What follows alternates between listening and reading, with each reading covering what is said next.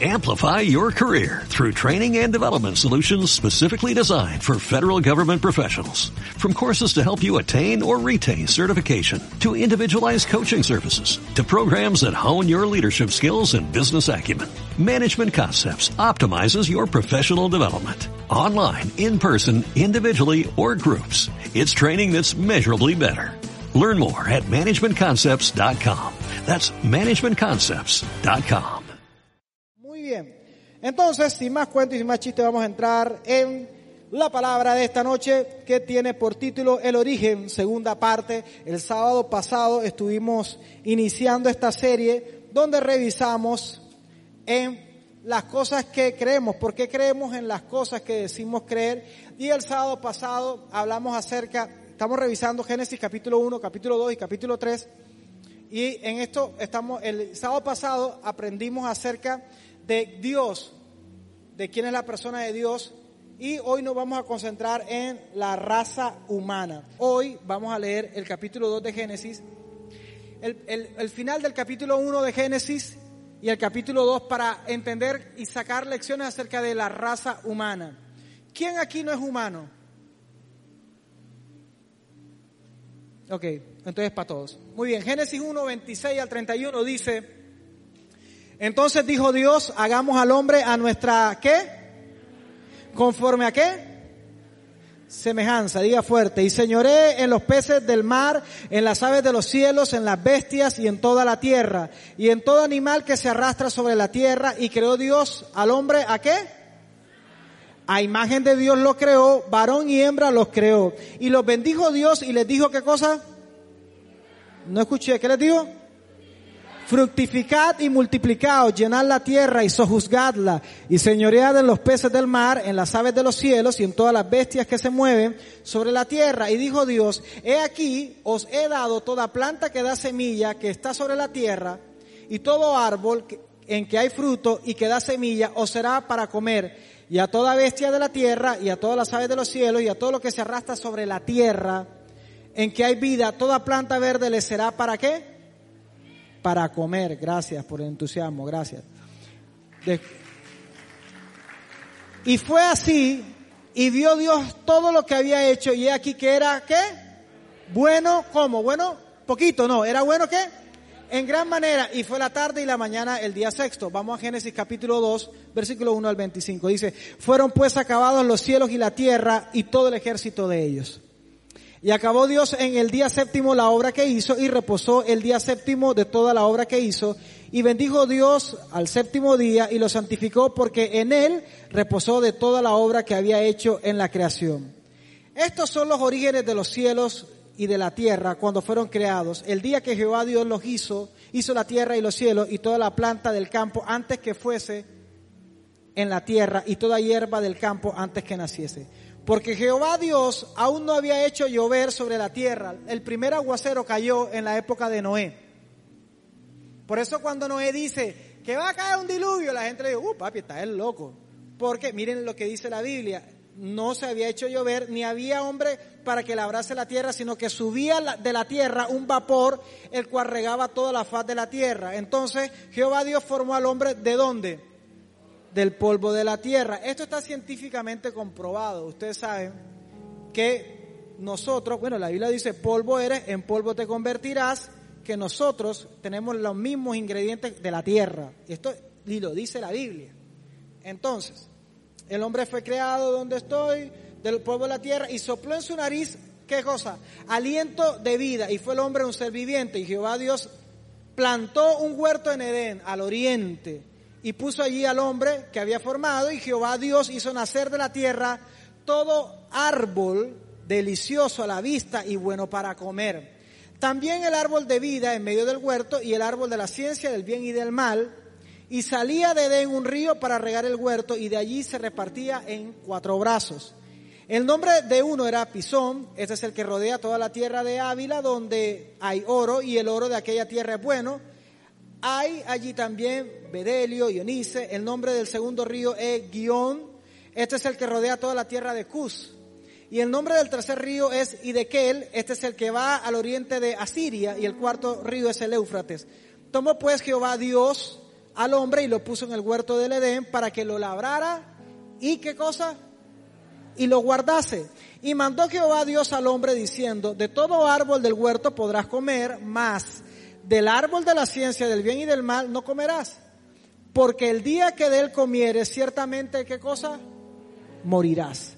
Y dijo Jehová Dios, no es bueno que el hombre esté, le haré ayuda idónea para él. Jehová Dios formó pues de la tierra toda bestia del campo y toda ave de los cielos y los trajo a Adán para que viese cómo los había de llamar. Y todo lo que Adán llamó a los animales vivientes, ese es su nombre. Y puso Adán nombre a toda bestia y ave de los cielos y a todo ganado del campo, mas para Adán no se halló, ¿qué cosa? Todo el mundo haga, ah. Mas para Adán no se halló, ¿qué? Ayuda idónea para él. Entonces Jehová Dios hizo caer sueño profundo sobre Adán.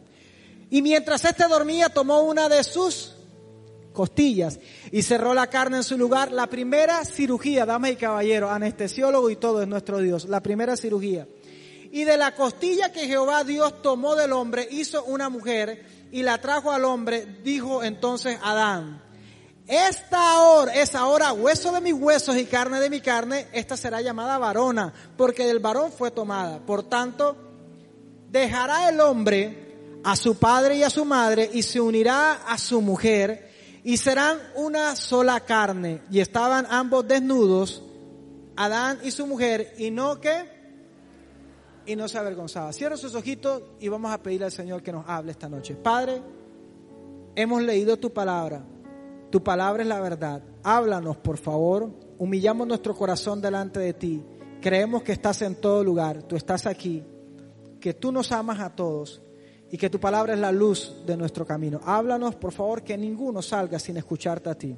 En el nombre de Jesús. Amén y amén. Bueno, muchachos, lo primero que encuentro en este pasaje es que Dios creó al hombre.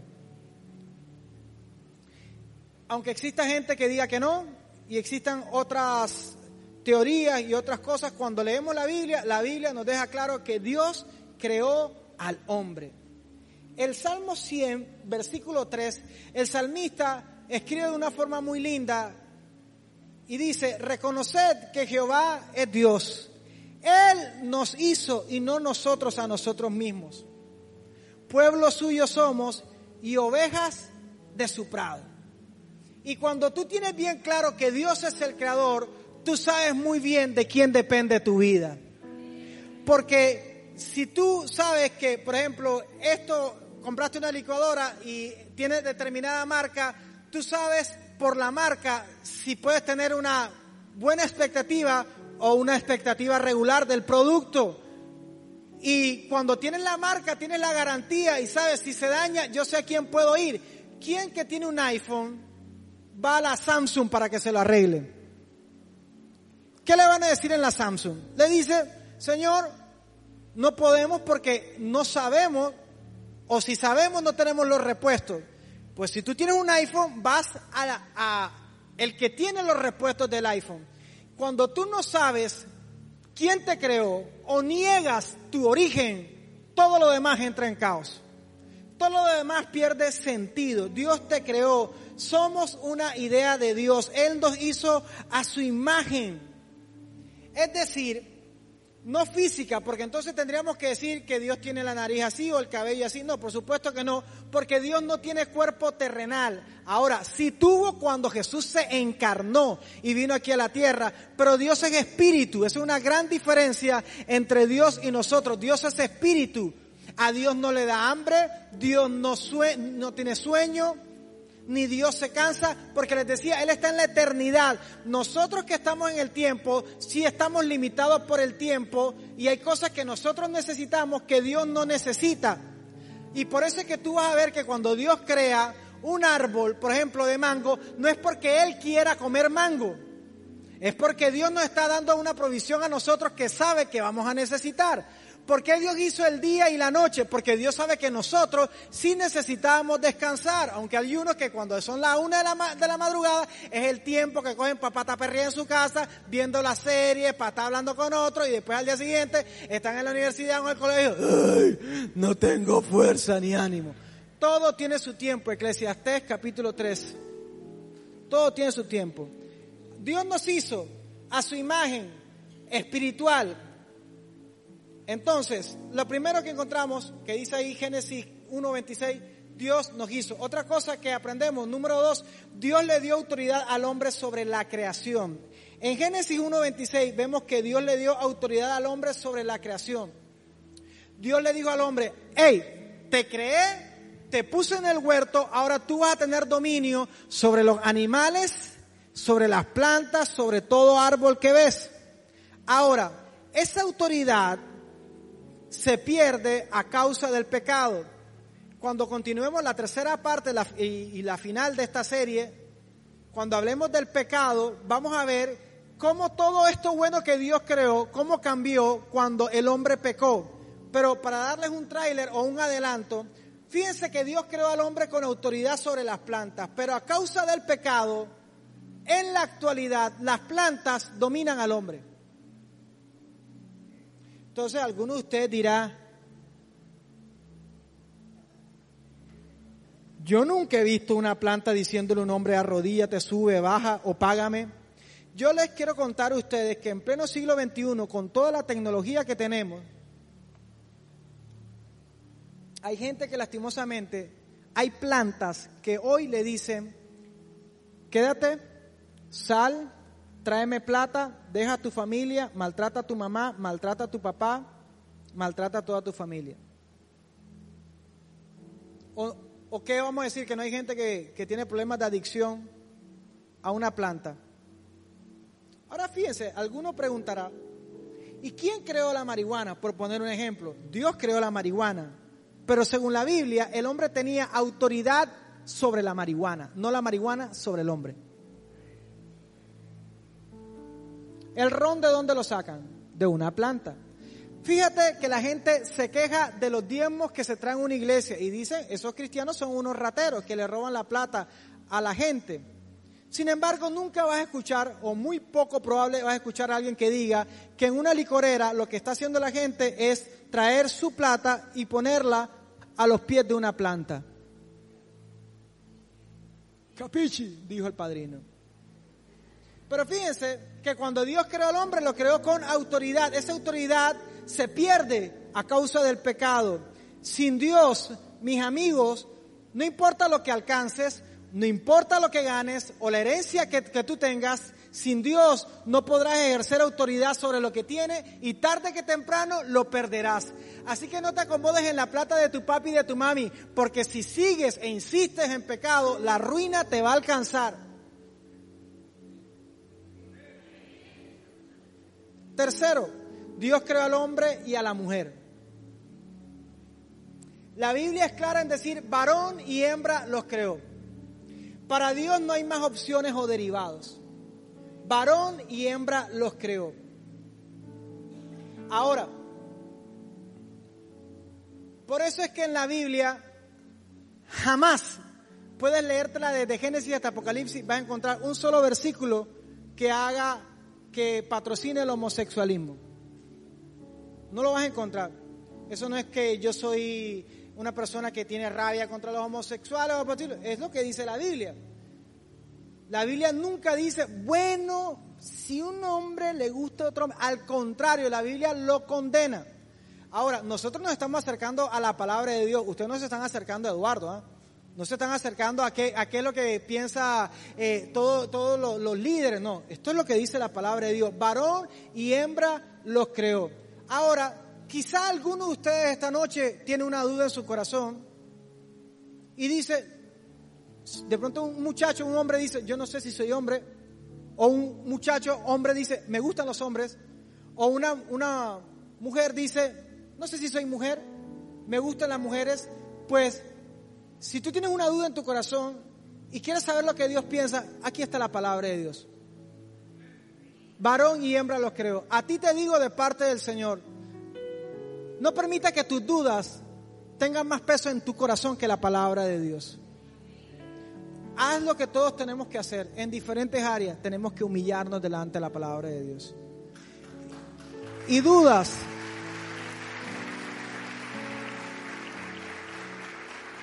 Y dudas todos tenemos.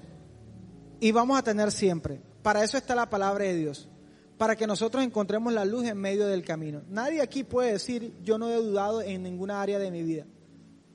El que está soltero duda si se va a casar, el que estudia y se gradúa de una profesión duda si va a poder prosperar, el que se casa piensa, ¿será que me casé con la que era? Ay, Dios mío.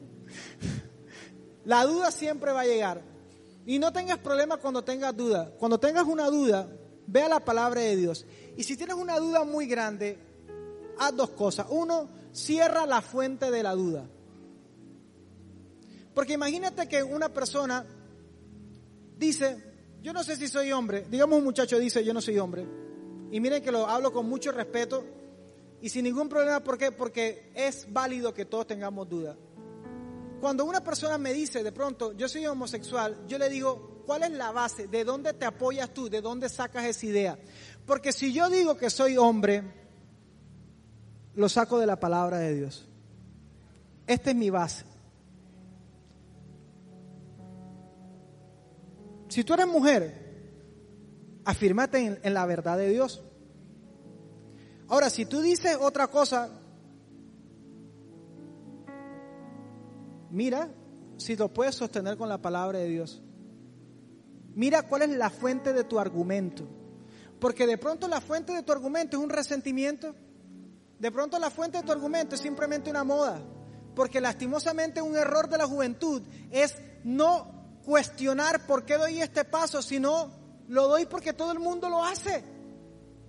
¿Han visto ese meme que dice que está una persona en un precipicio y el otro le dice, tírate? No, y el otro dice que vamos a hacer un challenge del que se tire. Ah, bueno. Y se tira. Y tú tienes que, que ser joven, simpático, hermosa, pero no bobo. Ponle la mano en el hombro que tienes al lado y dile, viste. Dile, te, te lo estaba diciendo. Ser joven no es una, una licencia para ser bobo. Ser joven no es una licencia para ser idiota. Ahora, lo que les estoy enseñando es, Dios tiene un concepto. Tú y yo tenemos la oportunidad de nos acercamos a ese concepto o nos alejamos de ese concepto. Pero no me venga a decir a mí que es que tú naciste con un concepto preconcebido. Porque las ideas son como una semilla en algún momento, en algún instante, alguien te sembró esa idea y tú tienes que decir, si yo estoy honrando esta idea, estoy honrando a esta persona que me dio esa idea, pero si yo voy a honrar esta idea que está en la palabra de Dios es porque quiero honrar a mi creador.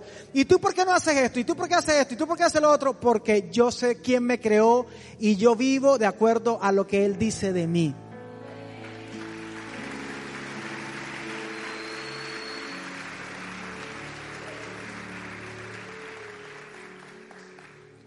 ¿Tú colocarías tu iPhone para sostener la puerta de tu cuarto? A menos que sea un iPhone, no sé, iPhone 2. Pero imagínate que te encuentras alguien que pone un iPhone, el, el, último iPhone, y lo pone para sostener la puerta de su cuarto. ¿Tú no le dirías, este, bendecido y afortunado? Yo creo que eso no es para eso. Tú puedes darle el uso a tu sexualidad y a tu cuerpo y a tu vida como tú quieras. O tú puedes decidir buscar a tu creador, a tu fuente, y salir del piso arrastrado donde estás y vivir en toda la dignidad de tu creador. Otra cosa que aprendemos en este texto, Génesis 1.28, dice que Dios creó el sexo sexa, sexo, sexo. Somos costeños. Dios creó el sexo. Porque, ¿de dónde sacó esto? La Biblia dice que Él dijo, fructificad y multiplicaos. Eso no es que Dios sacó una calculadora y Adán lleva uno por uno. No, no. Ellos lo entendieron bien claro. Tienen que multiplicarse, tienen que tener intimidad y multiplicarse. Por eso es que ese es de los otros otros argumentos por el cual el homosexualismo no va con la, creación original porque va en contra de la voluntad de Dios que es que el hombre y la mujer se multipliquen. Entonces Dios creó el sexo y lo creó con un propósito. Siempre digo que Dios pudo haber creado una máquina donde Adán y Eva llegaran. ¿Cómo quieren el playito? Blanco. ¡Pip! ¿Cómo lo quieren? ¿De cuánto? ¡Pip, pip! ¿Altura? ¿De cuánto? ¡Pip, pip, pip, pip, pip! ¡Pip! ¡Ah! Pero miren cómo es Dios. Que en la medida que uno se pone a revisar las cosas sencillas de la vida, lo encuentra Él tan cerca. Dios inventó todo este asunto de la sexualidad, todos los que estudian medicina, toda esta cosa hermosa de la anatomía. Y Dios lo creó y lo pudo crear de una manera totalmente diferente, pero lo creó con sensaciones, con gusto, para que fuera una experiencia agradable para el hombre. Pero igual que con las plantas, el sexo sin Dios pierde sentido, pierde propósito y deja de ser algo que tú puedas dominar para dominarte a ti y destruirte. Todo sin Dios pierde control. Por muy bueno que sea. El sexo es bueno porque Dios lo creó, pero tiene un tiempo, y la Biblia lo enseña, dentro del vínculo del matrimonio. Hay muchas cosas que la gente allá afuera se queja. No al aborto. O sí al aborto, dejen que la gente aborte si se pusieran a leer un poquito la Biblia, que Dios dice, pues no tengan sexo antes del matrimonio. Se evitarían tantos problemas, no tengan sexo antes del matrimonio, se evitarían enfermedades terribles. ¿Qué decimos? Sí al aborto, no al aborto, o aguántate. Honra a Dios y vacílala cuando tengas para vacilarla. Porque el que tengas un pipí, el que tengas una vagina, no te da licencia para ser papá.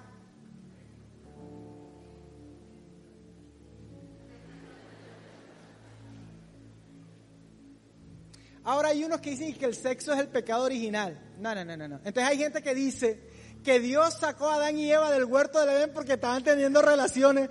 Hay gente, hay gente que, mire, dicen cosas pero no leen la Biblia.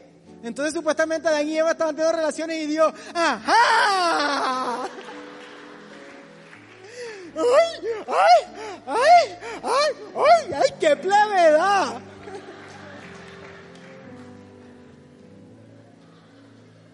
Oye, pusieron el agua por acá, Leo, tengo que ser Spider-Man para atrás. No, el sexo no es, que sería Dios muy tonto crear el sexo y después no tengan sexo. Ah, claro que, pero en el vínculo del matrimonio. No, eso Ay, pastor, pero, pastor, pero, ¿por, qué? Porque tengo ganas. Porque Dios no me pone las ganas cuando te vayas a casar.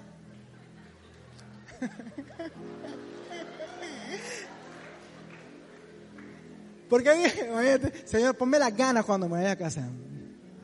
No, es que sabes que, es que todos tenemos que aprender que el sexo no es malo, el sexo es bueno, pero el sexo no nos tiene que dominar. Sin embargo, la cultura, las películas, la música, sobre todo la música, ¿qué nos enseña? El sexo domina. Yo no tengo control sobre el sexo. El sexo es mi Dios y yo adoro al sexo y todo mi cuerpo se lo entrego al sexo. ¿Qué tienes que hacer tú con el sexo? Lo mismo que haces con la comida, con el sueño y con las demás áreas de tu vida. Darle un tiempo y un orden. Hay gente que no se ha enterado que para adelgazar tiene que...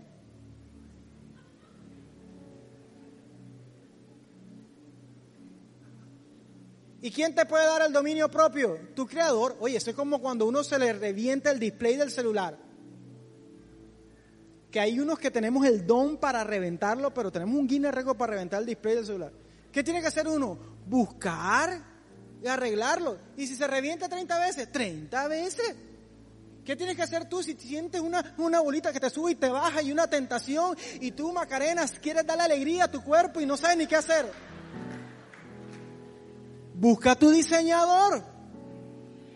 Busca tu diseñador y convéncete de para qué fuiste creado y en el momento exacto para que lo puedas disfrutar. Dios creó el sexo. Por eso, cuando vemos que hay una distorsión de la idea del sexo, encontramos que hay gente que tiene el espíritu de Thanos, que quiere matar a la mitad de la población. Si Dios dijo fructificad y multiplicaos, Dios no está a favor del aborto. Sería, sería una tontería no pensar que Dios dijo fructifiquen, multiplíquense y después, bueno, sí al aborto. No, lo siento. Es más, uno de los mandamientos es no matarás. Si tú abortaste, pídele perdón a Dios, que Él tiene amplio perdón. Si tú estás pensando en abortar, no lo hagas. Asume tu responsabilidad. Si tú no quieres abortar, no te metas por donde no tienes que meterte.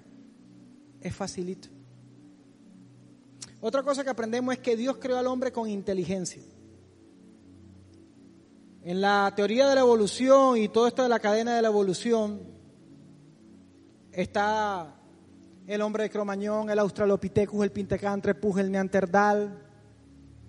Y hay lo que llaman el eslabón perdido. El eslabón perdido es esa figura o ese, ese ser que conectaría a todos estos miquitos con el Homo sapiens que somos nosotros. Pues no lo han encontrado y no lo van a encontrar. ¿Por qué? Porque nosotros no evolucionamos del hombre de Cromañón, ni el Australopithecus, ni el Pithecanthropus. Fíjate que cuando Dios creó a Adán, no le hizo uga uga uga uga uga uga uga uga No, Dios, mira cómo Dios le habló a Adán. Le dijo, hey, papi, todo esto es tuyo. ¿eh? Todo esto es tuyo. Le habló como guajiro. Papi, mira, tú ves para allá. Mira, ¿cuántos ríos tenía? Va a decir, prestaron atención. ¿Cuántos ríos tenía el Edén? Cuatro. Dios le dijo, ve ese río que está por allá, papi, todo eso es suyo. Y si caminas para allá, para allá te vas a encontrar oro y oro fino, papi. Y que bañito de oro, oro de verdad, para allá. Mira todo ese río, ese río de frutiño es para ti, papi, tomátelo. Ey, y fíjense que Dios no le habló a Adán diciéndole que Adán, por favor, entiende, yo soy Dios. Adán, tú vas a ser el administrador de todo esto, me cuidas los animales, me le pones nombre a, los animales. Interesante, para ponerle nombre a los animales. Ah, uno ve un elefante y uno dice, ¿un elefante? Mírale la cara. Uno ve una jirafa y uno, jirafa. Un león, león. Pero un ornitorrinco. Yo me imagino que, o sea, este nombre ornitorrinco, yo siempre pienso que ese era de los últimos animales que le puso nombre. Ya no sabía ni qué decirle. Burro, ¿no? Me imagino, Eva, ¿no? Ya, leí, ya, hay uno que dijo, sapo. Jue, papi. Y tenía inteligencia. No eran unos bobos, Adán y Eva no eran, "Ah, ah, vamos a vestirnos. Eran inteligentes, podían administrar, Dios los creó con la capacidad de administrar, de organizar para cuidar el huerto. Otra cosa que aprendemos es que Dios creó al hombre espíritu, alma y cuerpo. Por eso dice que creó el cuerpo de la tierra, del polvo de la tierra, creó el cuerpo y después le dio aliento de vida y fue un ser viviente. Y la Biblia dice en Primera Tesalonicenses 5:23, y el mismo Dios de paso santifique por completo y todo vuestro ser, espíritu, alma y cuerpo sean guardados irreprensibles para la venida de nuestro Señor Jesucristo. Aunque hay unos que dicen que Cristo ya no viene y hasta te pueden regalar un librito que, que, que Cristo no viene. Cristo viene, mis amigos. Coming soon. Hay unos que esperan la última de Avengers, pero no esperan a Jesucristo. ¿Qué es el espíritu? El espíritu es la parte de nosotros que se comunica con Dios. El espíritu es la parte que de, nosotros que se comunica con quién? Ok. El alma es la parte de nosotros que se relaciona con otros seres humanos, de donde está nuestra mente, nuestro intelecto, emociones y voluntad. Y el cuerpo es la parte de nosotros que se comunica con el mundo físico por medio de los sentidos. Cinco sentidos, cinco sentidos, ¿cuántos hay? Hay Entonces fíjense que Tú tienes espíritu, alma y cuerpo. Entonces imagínate, espíritu, alma y cuerpo. El espíritu se comunica con Dios, el alma es lo que somos nosotros, donde está nuestra mente, nuestra voluntad, y el cuerpo con lo que nos comunicamos con el mundo físico. Esto lo hablaremos después, pero cuando el hombre pecó, esta conexión entre Dios, el espíritu, se murió porque se desconectó con el Creador. Es como cuando tú descargas, tú desconectas tu celular y dices 100% de batería, pero tú sabes que ha empezado a descargarse. Cuando el hombre pecó, se desconectó de Dios y llegó la muerte. La muerte, cuando un ser querido muere, no fue porque Dios lo mató. La muerte es consecuencia del pecado original. Porque hay gente que dice, yo no escucho a Dios, yo no siento a Dios porque su espíritu está muerto. Pero cuando creemos en Cristo, ¿y por qué le cantamos? ¿Y por qué levanta la mano esta gente? ¿Y por qué esta gente habla de Jesucristo? ¿Y por qué? Porque cuando Jesús murió en la cruz, resucitó. Todo el que cree en Él, su espíritu resucita y se conecta con Dios. Por eso nosotros hoy estamos aquí honrando su palabra porque creemos que allá afuera no hay nada que nos pueda llenar como su palabra nos puede llenar.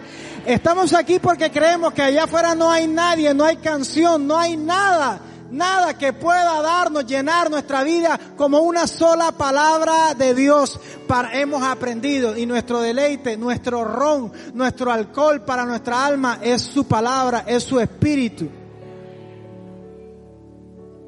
y su espíritu, en el espíritu recibimos su palabra, su palabra le da paz a nuestra alma y nuestra alma le ordena al cuerpo, no se deja dominar por el cuerpo, le ordena al cuerpo a obedecer a Dios. Otra cosa que encontramos aquí, Dios creó al hombre con límites. Y esto de los textos más controversiales de la Biblia, cuando en Génesis 2.17 dice la Biblia que más el árbol de la ciencia del bien y del mal no comerás, porque el día que de él comieres ciertamente morirás. Dios creó al hombre con límites. Y si tú quieres que te vaya bien en tu vida, tienes que aprender a tener límites. Límites a la hora de comer, límites a la hora de dormir y descansar, límites a la hora de estudiar, límites a la hora de trabajar, límites a la hora a la hora de manejar tus sentimientos. Pero ¿por qué Dios pone un árbol en el huerto y le dijo al hombre, no comas de él? ¿Era una trampa? ¿Era una zancadilla? No, era una puerta. El amor, se lo dije la vez pasada y lo repito, lo primero que va a hacer el amor es mostrarte la puerta de salida. Lo primero que va a hacer el verdadero amor es mostrarte la puerta de salida. Porque Dios no quiere a nadie obligado al lado de Él, ni un segundo. Si en un segundo piensas que encontraste algo mejor, Dios dice, ahí está la puerta de salida. Pero si vas a estar aquí un minuto más, un día más, una tarde más, quiero que estés totalmente concentrado. Hoy Dios te dice, Conmigo no tienes que fingir. Conmigo no tienes que pretender que todo está bien. Dios dice, te prefiero con dudas, acercándote a mí, peleando por creer, amando de verdad. Cuando uno se casa, el amor no es vulnerable. Es, vulnerable, el amor no está blindado. Lo que quiero decir es que cuando tú te casas, no quiere decir que ya tú, el amor ya hiciste la tarea y ya te graduaste del amor, no es verdad. Tú puedes tener una buena novia, un buen novio, puedes casarte y con el tiempo te das cuenta que si tú no lo trabajas, lo que un día prometiste en un altar lo echas por la caneca, como le pasa a mucha gente. ¿Por qué? Porque no lo trabajaste. Insisto, el problema no es que tengas dudas, el problema es qué haces y a quién vas cuando tienes dudas. Si tienes una duda, una vez más, aquí está la palabra de Dios. Y por eso aquí yo no he querido hablarles a ustedes de lo que yo pienso, de lo que a mí me parece, de mi opinión.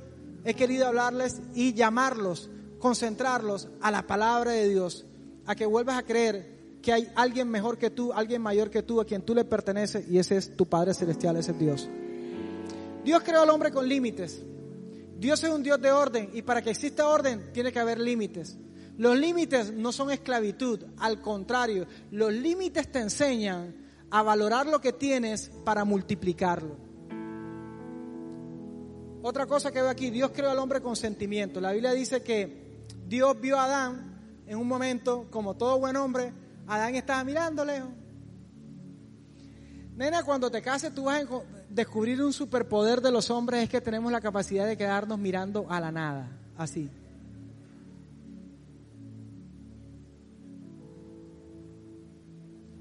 Y para nosotros es tronco de basile. Y Dios pasó un día por el huerto y vio a Adán engüesado, pero la madre del engüese mirando lejos así, el horizonte profundo para allá. Y Dios dijo, no es bueno que el hombre esté solo. Dios nos dio sentimientos. Y Dios ve nuestro corazón mejor que nadie. La gente ve tu pinta. La gente puede tu perfume y, tu peinado, pero Dios ve el corazón. Y como Dios ve el corazón, Dios puede dar la respuesta exacta a la necesidad del corazón. Cuando Dios vio a Adán solo, Dios no dijo, ay, le voy a regalar un play. Dios no dijo, solo le falta ayuno y oración. Aleluya. Adán, va a llorar, interceder. Ahí me siento solo. Dios no le puso a leer la Biblia, que no había sido escrita, pero ajá. Dios no le dijo, te voy a mostrar una parte del huerto que no conoces para distraerte. Hay unos que creen que la solución a su crisis emocional es distraerse. Hay unos que creen que la solución a su crisis emocional es irse lejos y se marchó. Hay unos que piensan, lo mejor que puedo hacer para sanar el corazón es ponerme a trabajar y distraerme. Dicen que la distancia es el olvido. Hay unos que piensan que un clavo saca otro clavo. Adán tenía una crisis emocional tesa.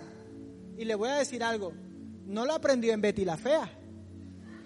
No lo aprendió viendo Crepúsculo. No lo aprendió escuchando, no quiero que nadie me hable de amor, yo me cansé. No, Adán no había escuchado nada de eso y ya estaba deprimido. Sin embargo, miren lo diferente que es cuando uno tiene una tristeza y, y, espera que Dios sea su respuesta a inventar una respuesta. Oye, el Espíritu Santo te dice, yo sé cómo te sientes. Es más, sé mejor que tú cómo te sientes. Y sé realmente por qué te sientes así. Pero fíjense que el reto siempre va a ser buscar en Dios la respuesta. No hagas de tus sentimientos un ídolo. Una lucha que todos vamos a tener siempre es, ¿quién manda aquí en mi vida? ¿Dios o mis sentimientos?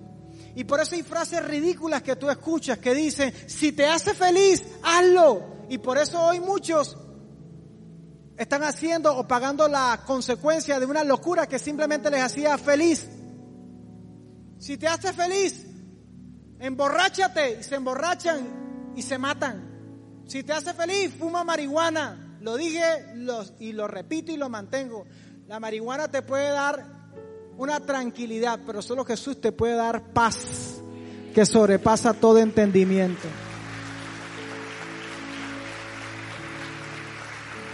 La marihuana, la marihuana te puede dar tranquilidad que te vuelve inútil, que te aparta de tu familia y te llena de vergüenza, pero la paz de Jesús te devuelve donde tienes que estar, te da la fuerza que tienes que tener, te, te pone activo, te hace de bendición para tu casa y los demás verán la gloria de Dios en ti. Suelta la marihuana, suelta el tabaco, suéltalo. Y dile a Dios, tú creaste esto que puede dar un poquito de tranquilidad, pero yo no quiero esto, yo te quiero a ti. Y métete una traba de Jesús. Fúmate a Cristo.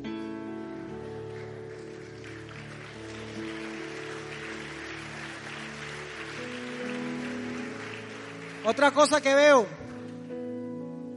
es que Dios creó a la mujer. ¿Dónde están las mujeres? Ricardo Arjona, tronco de poeta, no sabe y lo dudó y dijo, no sé quién las inventó. Pero aquí está la respuesta. Dios. Dios creó a la mujer. Una canción que dice, la cosecha de mujeres nunca se acaba. Como si las mujeres lo hubiesen sembrado y fueron, no, no, no. Dios creó a la mujer. Y ahora hay todo un movimiento queriendo darle significado a la vida de la mujer. Queriendo controlar el corazón de la mujer como la serpiente que quiso desestabilizar a Eva. Ahora hay un movimiento que quiere desestabilizar a la mujer, pero mi amiga, Dios te creó y la creó del hombre para que nunca fuera esclavizada. Sin embargo, Dios creó a la mujer y la sacó del hombre para que te quede una lección bien clara. Ni el hombre es mejor que la mujer, ni mayor que la mujer, ni la mujer es mayor que el hombre, ni mejor que el hombre. El hombre y la mujer fueron creados para trabajar en equipo. Mi amiga, no te comas la idea que te dicen por ahí, que tú no necesitas a ningún hombre, porque Dios no creó al hombre, a la mujer como enemiga del hombre. Ni tampoco es idiota que dice, es que Dios creó una versión superior. Porque si tú te das cuenta, la razón por la cual la mujer existe es porque Adán tuvo una necesidad a la orden. Sin la necesidad de Adán no se crea Eva. Pero no, fíjense que Dios no estaba pensando en una competencia, Dios no estaba pensando en una guerra, Dios estaba pensando en un trabajo en equipo. Por último, Dios creó el matrimonio. Y este texto termina, Génesis, hablando de la primera institución, lo primero que Dios estableció fue el matrimonio. Y cuando Eva, Dios le presenta a Adán a Eva, Adán la vio y dijo,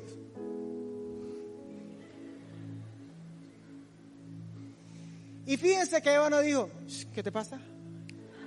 ¿Qué quieres? Yo soy una mujer empoderada. Yo quiero...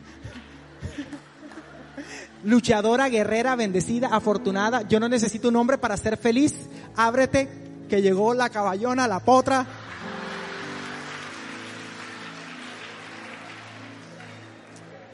Cuando Eva vio a Adán, Eva supo, aquí es donde pertenezco.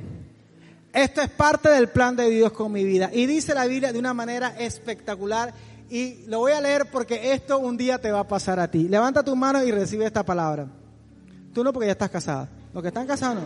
Vaya, por favor, bájala. Atrevida. La casa arreglamos. Levante, los solteros, levante la mano. Que te voy a bendecir porque te vas a casar y te vas a casar bien.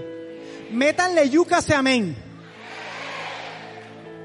ay, que no voy a casar, que no, no quiere saber nada del amor, tu abuela, Daddy Yankee, y, o, sa, o, o Sasuna, lo que, eh, aceite Vivi, como te llames tú también. Levante la mano todos los solteros.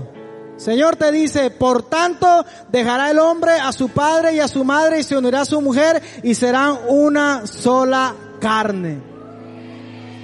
Ese momento, Dios dijo, Ese día nació el amor más grande del planeta. No, en verdad, porque sin esos manes no estuviéramos aquí. Dios los bendijo. Quiero concluir todo esto diciéndote esta cosita. Dios le dio a Adán y a Eva un lugar especial. Les dio trabajo, propósito, sentimientos, amor, matrimonio y muchas cosas más. ¿No crees que lo más sabio que puedes hacer es buscar al Creador y poner todas esas cosas que te inquietan en sus manos? Si necesitas un lugar, si no sabes a quién querer, si tus sentimientos te están volviendo loco o loca, si no sabes del matrimonio. Hoy Dios te está hablando. No te quedes solo con tu sentimiento, descansa en Dios y espera su respuesta que vendrá a complementar su obra en tu vida. No te conformes con la experiencia de otros, cree que en ti se puede y se verá la gloria de Dios. Quiero que se coloque de pie, por favor.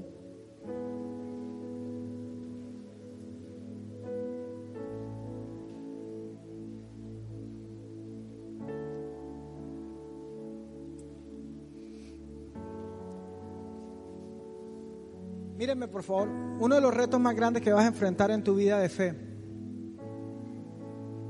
es creer más allá de lo que viste en tu papá y en tu mamá.